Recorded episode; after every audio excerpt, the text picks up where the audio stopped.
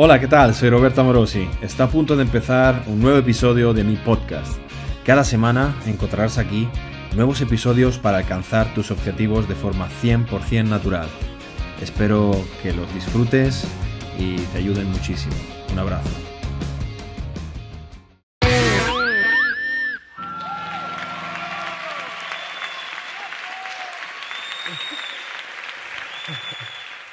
En mi charlita de introducción de hoy, eh, bueno, obviamente quería aprovechar que hay tanta gente para tocar, porque igual en mi vida voy a poder volver a tocar la guitarra delante de tanta gente.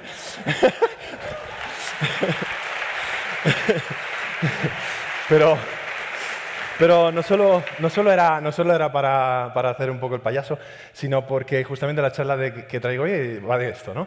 Normalmente cuando nosotros vemos a alguien en cualquier eh, ámbito, a nivel de organización de este evento, a tocar la guitarra, eh, cualquier persona que destaque en cualquier actividad que sea, siempre en nuestra cabeza pensamos en, ah, el talento, la genética, eh, bueno, y en nuestro deporte desafortunadamente pues, muchas veces pensamos en el dopaje, ¿no? Es decir, siempre es mucho más fácil pensar que, bueno, claro, es el pensamiento cómodo. esto hace eso porque, bueno, porque, porque la ha tocado la ha tocado la varita. Entonces, en la charla de hoy vamos a hablar de la importancia del talento en la consecución de cualquier cosa. Creo que es algo que se puede extrapolar a cualquier eh, ámbito. Y sobre todo, bueno, eh, una frase que a mí me gusta mucho siempre que es eh, que al final el trabajo duro supera el talento cuando el talento no trabaja duro. Y esto, bueno, se lo he dicho a más de un competidor cuando he quedado segundo en España. A ver, a, dónde apunto? Para allá, ¿no? Vale, eh, entonces, claro, ah, el trabajo duro, importante. Pero trabajo duro con dirección. Porque claro, eh, no vale trabajar duro y ya está, sino que, hay falta tener una metodología, una didáctica, algo que es muy importante, porque si no, si no optimizamos el tiempo que dedicamos, pues eso. Entonces, a lo largo de la historia, en muchísimas actividades y disciplinas distintas, ha habido cambios eh, drásticos que han generado pues, una evolución de ese deporte. Bueno, aquí os he puesto un ejemplo estúpido, pero es que muy gráfico y muy, si no lo conocéis, pues el tema del salto, ¿eh? que hasta 1928 la gente saltaba recta. O sea, es que ahora dices, ¿cómo que saltaba recta? Sí, sí, y luego se giraban así.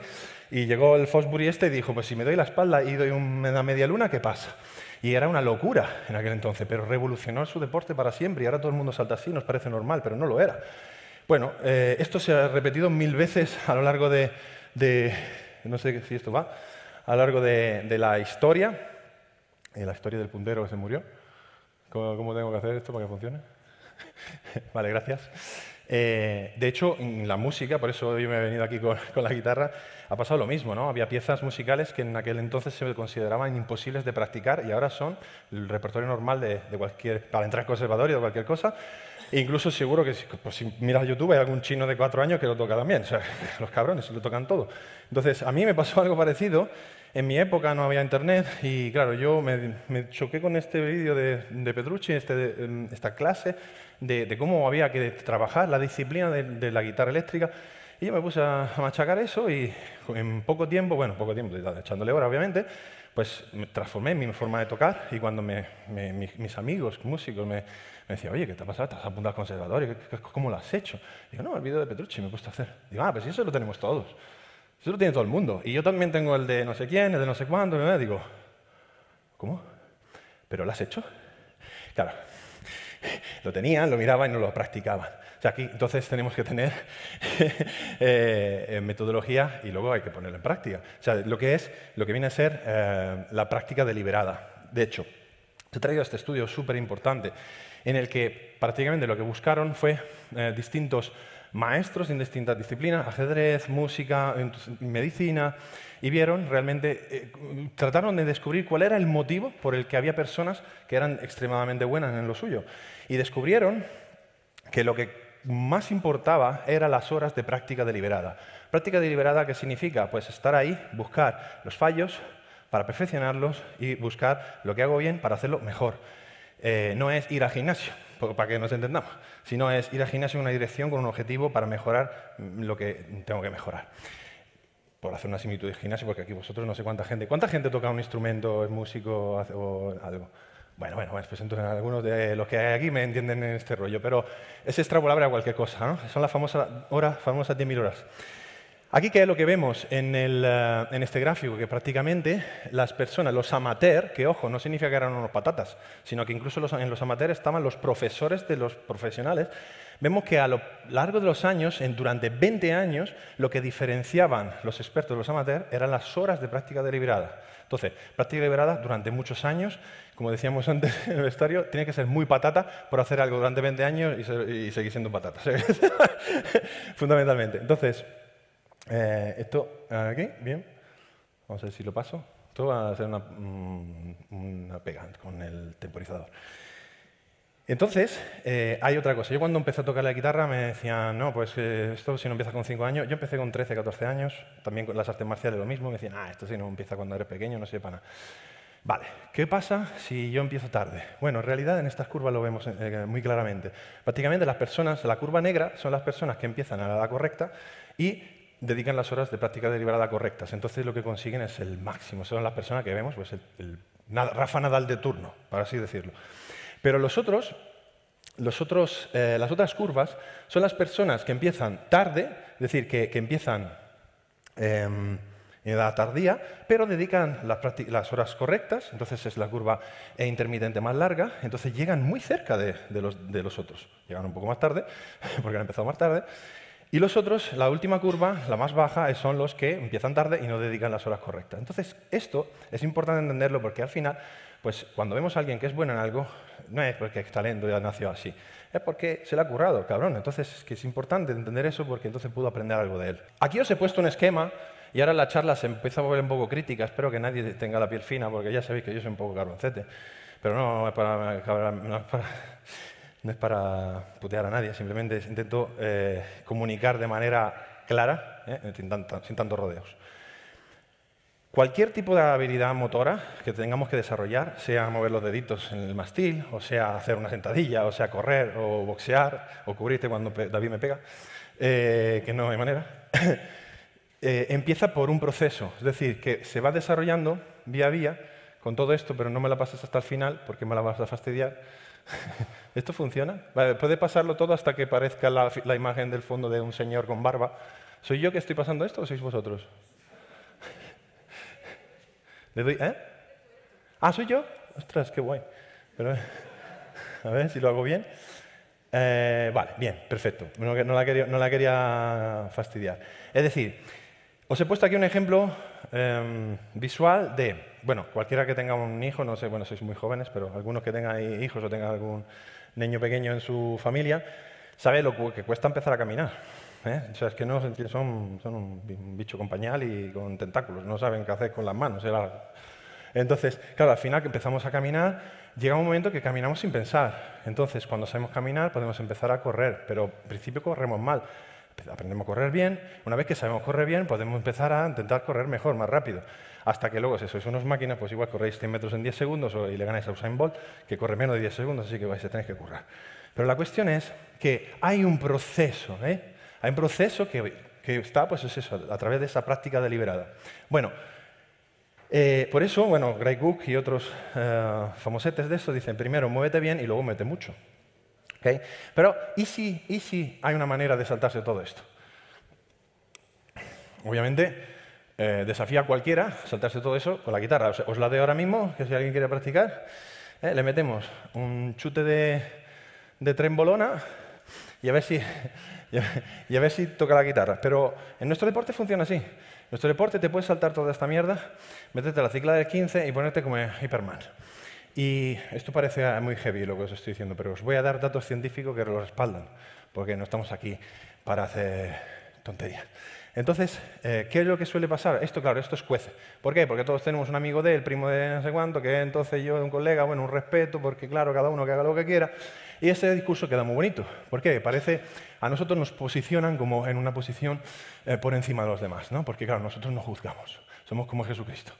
No, no, claro, no, tú no eres nadie para juzgar. Entonces parece que se convierte en un debate filosófico en el que parece que eh, le da a la gente la sensación superficial de que son buenas, compasivas, que empatizan, que bueno, que no voy a juzgar porque yo quién soy para juzgar. Entonces parece que tú eres guay, ¿no? Entonces claro, tú si quieres refutar eso, ¿Cómo, ¿Cómo puedes hacerlo sin que parezca que eres un cruel, un estrecho, un racista, un radical? ¿eh? Entonces, no, no, no, no, si es que no se trata de eso.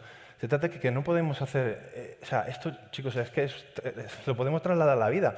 O sea, y lo, entenderéis cuando tengáis hijos. ¿Cuántas personas tienen hijos aquí? Vale, ¿le decís que todo vale a vuestros hijos? No, vale, ¿verdad que no? Bien. Vale, entonces cuando entrevistan a los dopados de turno con millones de seguidores en redes sociales, le dicen, le dicen, ¿qué opinas de dopar? Cada uno haga lo que quiera. Digo, ¿y a tu hijo? No, a mi hijo no, mi hijo no se lo recomendaría.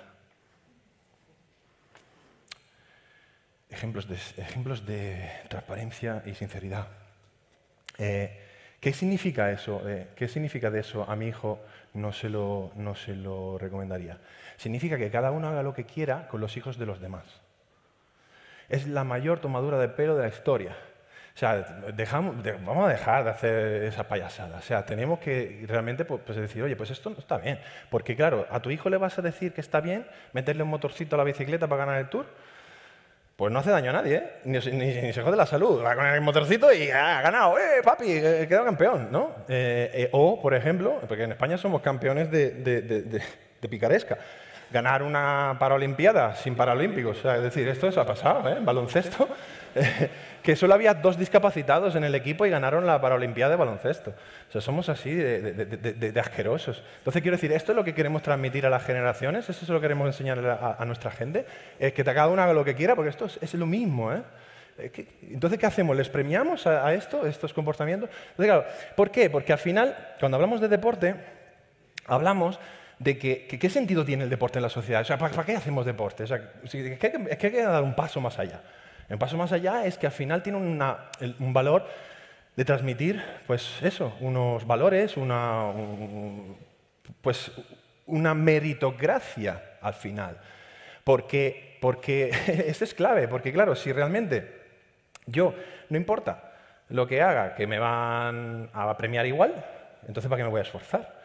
Entonces, la clave es entender que cualquier cosa que nosotros emprendamos no es llegar a la punta del Everest, es el recorrido que hay, porque en ese recorrido, para poder pasar cada puñetera fase de, la subida al Everest, voy a tener que aprender cosas, voy a tener que desafiarme, me voy a caer, me voy a derrumbar, voy a tener que levantarme otra vez. Y esas cosas son extrapolables a la vida y esas cosas son las que le vais a enseñar a vuestros hijos. No le vais a enseñar a coger un puto helicóptero y que se suba arriba y se haga un selfie, ¿no? Claro, porque de dos maneras llegamos al mismo sitio, pero no es lo mismo. Con una no has aprendido absolutamente nada y cuando te subas a esa montaña con el helicóptero, no te vas a ver a nada. Cuando estás allá arriba, dice, vale, ¿cuál es la más alta ahora? Vamos a otra, ¿sabes? Claro, y eso es lo que pasa con el dopaje, ¿o no? Siempre estás mirando a, lo que viene después. Entonces no, no, estamos entendiendo la profundidad del problema del dopaje, más allá de los problemas de salud, que cada uno se jode la vida como quiera. Algunos hacen balcón en Mallorca, otros se meten un jeringazo así, cada uno haga lo que quiere. Sí, estamos de acuerdo, no, hablamos de eso. Entonces, yo sé que hay muchas personas que cuando yo hablo de estas cosas dicen, ¡buah, tío! ¿qué dices? Tío, es que, claro, lo pintas de manera muy tal, estás uh, apuntando una falacia al espantapájaro porque lo pone todo muy dramático tal. No, no, no lo pongo muy dramático, son datos objetivos. Y a día de hoy sabemos, hay muchos estudios sobre esto. Entonces, aquí os he puesto el impacto del dopaje sobre la hipertrofia para que entendáis realmente el problema de esto. Porque, bueno, en fin, me he venido aquí a dar la chapa sobre el dopaje, pero estamos en un evento natural. Quiero que la gente entienda realmente qué significa esto de hacer un evento natural y promocionar eh, el deporte natural, que no es simplemente que cada uno haga lo que quiera, cojones.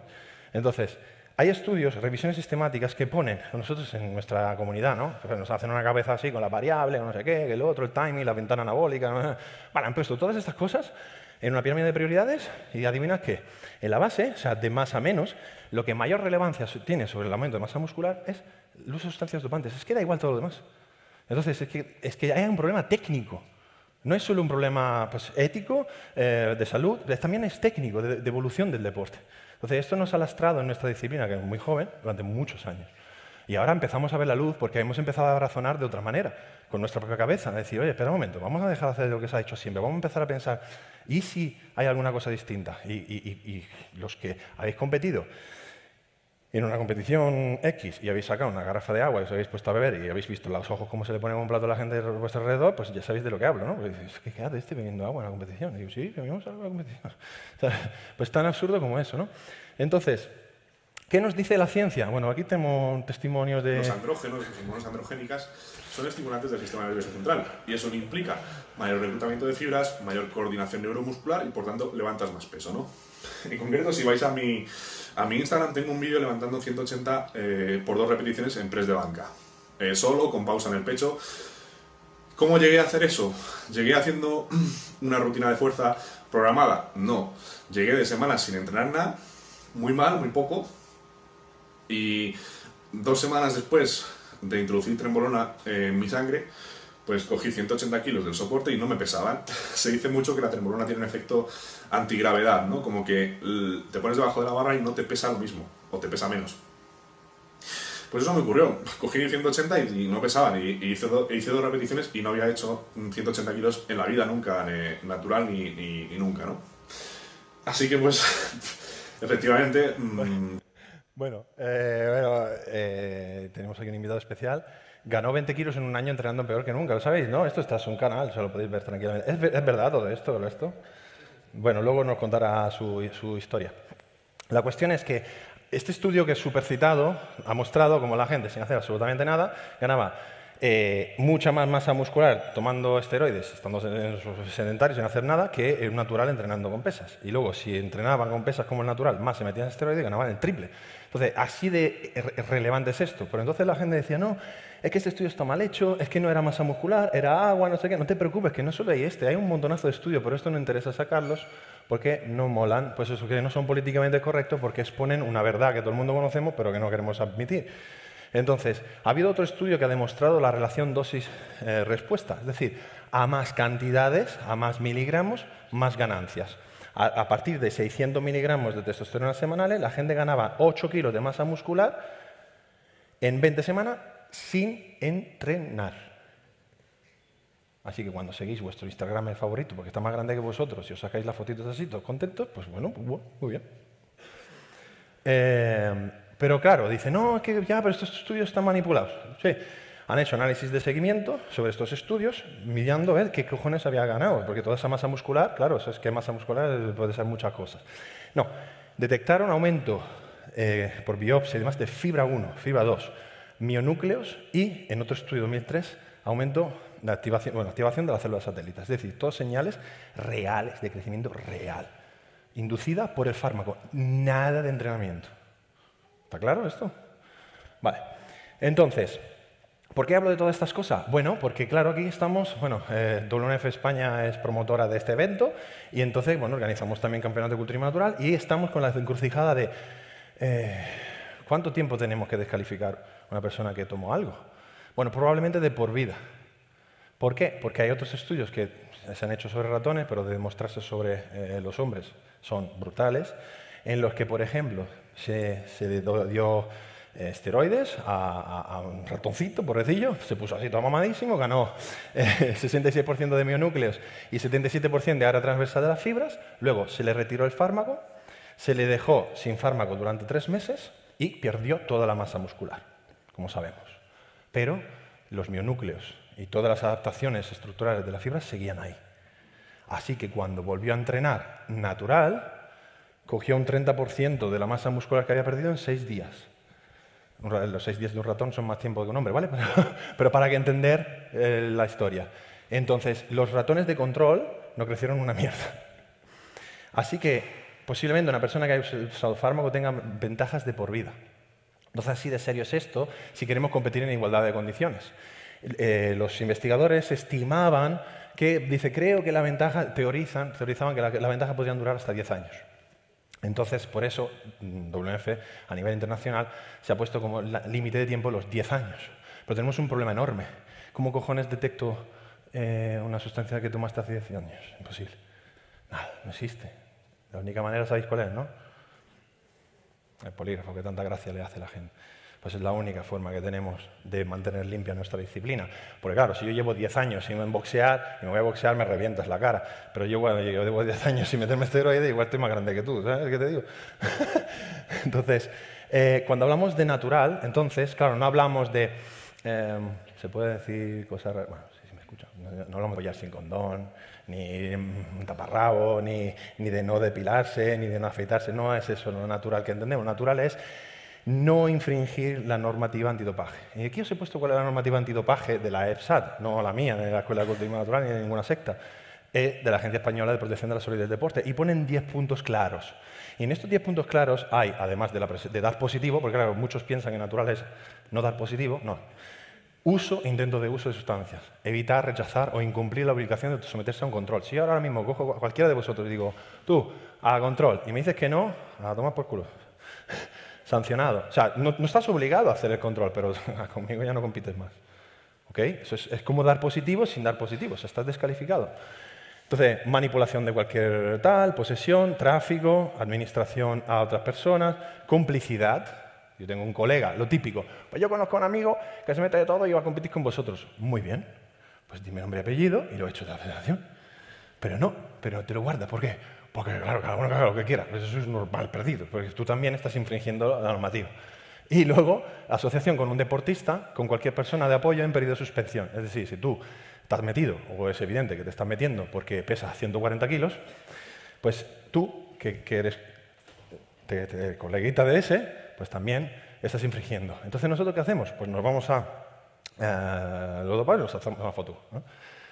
¿Os imagináis cualquier positivo de cualquier disciplina deportiva y que la gente lo vea y, oh, me ganaste en la Olimpiada, tío, pero te metiste de todo, hacemos una foto.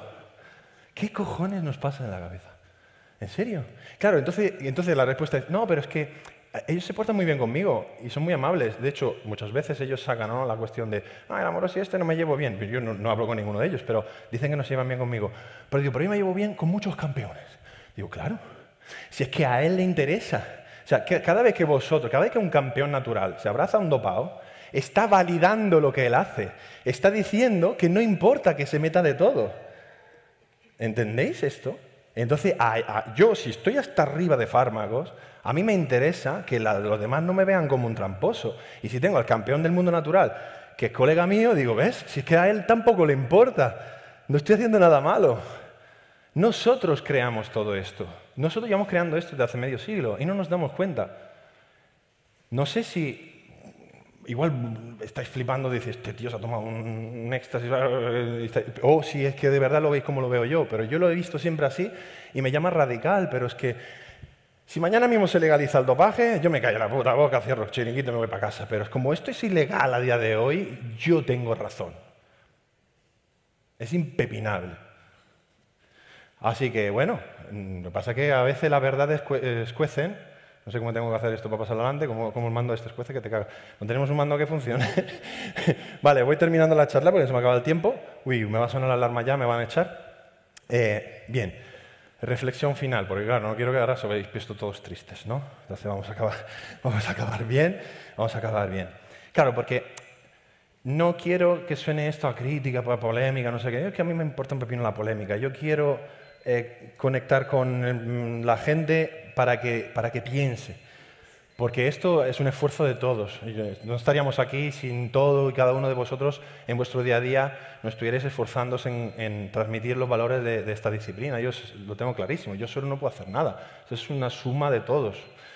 Entonces, esto te lleva a pensar en qué cojones le pasa a la gente, por qué estamos estos ratos obsesionados con conseguir un algo como, como, bueno, pues ser el más fuerte, eh, el, que más sabe, el, el ser Superman, ¿no? Eh, eh, todo lo que no tenemos, o es lo que nos, nos, nos crea ansiedad y, que lo queremos ya, ¿no? Queremos conseguirlo ya mismo. Entonces, claro, a mí me, gustó mucho la, la idea de, de, la paradoja zen esta, que dice que si se para esto, ¿por qué no se para?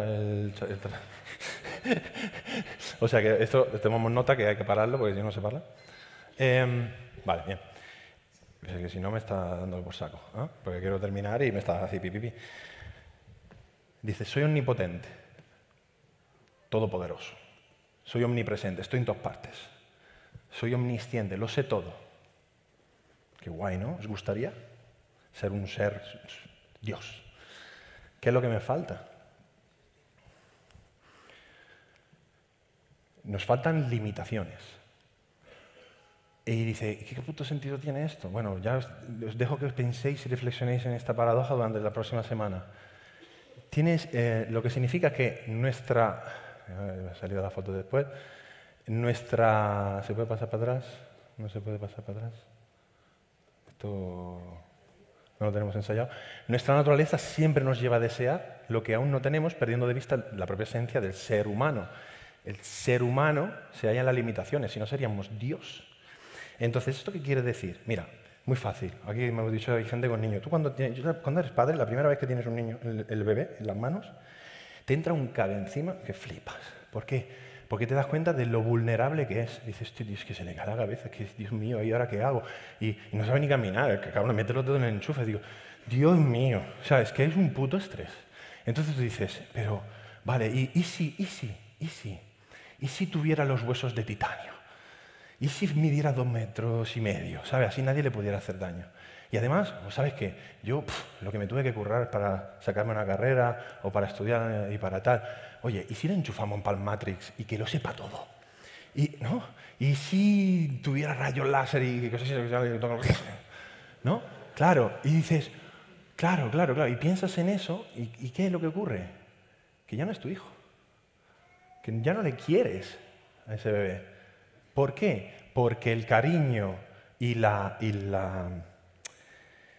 lo bonito está en la historia, está en la promesa de la evolución que va a tener ese niño, en todo lo que tú le vas a enseñar en el camino. Si tú te lo coges y lo pones en el final, no tiene un puto sentido. Y cuando entendamos esto, vamos a entender cómo tenemos que enfocar pues, el culturismo natural, el deporte y nuestras vidas. Entonces, terminando ya, porque ya me pasó tres pueblos, las limitaciones, la historia detrás de las limitaciones son los que importan. Las historias que hay detrás de cada puñetera fase de vuestras vidas son los que os vais a llevar y son los que van a conectar con la gente. Entonces, no tengáis prisa de llegar a ninguna parte. Disfrutar de vuestra historia, aprender de vuestra historia. Y entonces mi historia es la que me ha llevado aquí hasta hoy en la que ha llevado a 400 personas a venir aquí a escuchar mi chapa y mi sermón, porque no podía empezar esto de otra manera y, pues esto funciona. Y son las que me han llevado a hacer pues, todo lo que he hecho durante toda mi vida. Las limitaciones, las limitaciones de no tener una alternativa natural, las limitaciones de no, entender qué cojones le pasa a la gente con este tema y, la, y la oportunidad, porque las oportunidades están donde están las limitaciones y donde está la oportunidad de crecimiento. Así que Hoy estamos aquí con el Natural Classic y esto hace 10 años era imposible uh, y es brutal. Y esto nace de las limitaciones que hemos tenido en nuestra disciplina hasta ahora y vamos a romperlas juntos. Así que gracias a todos.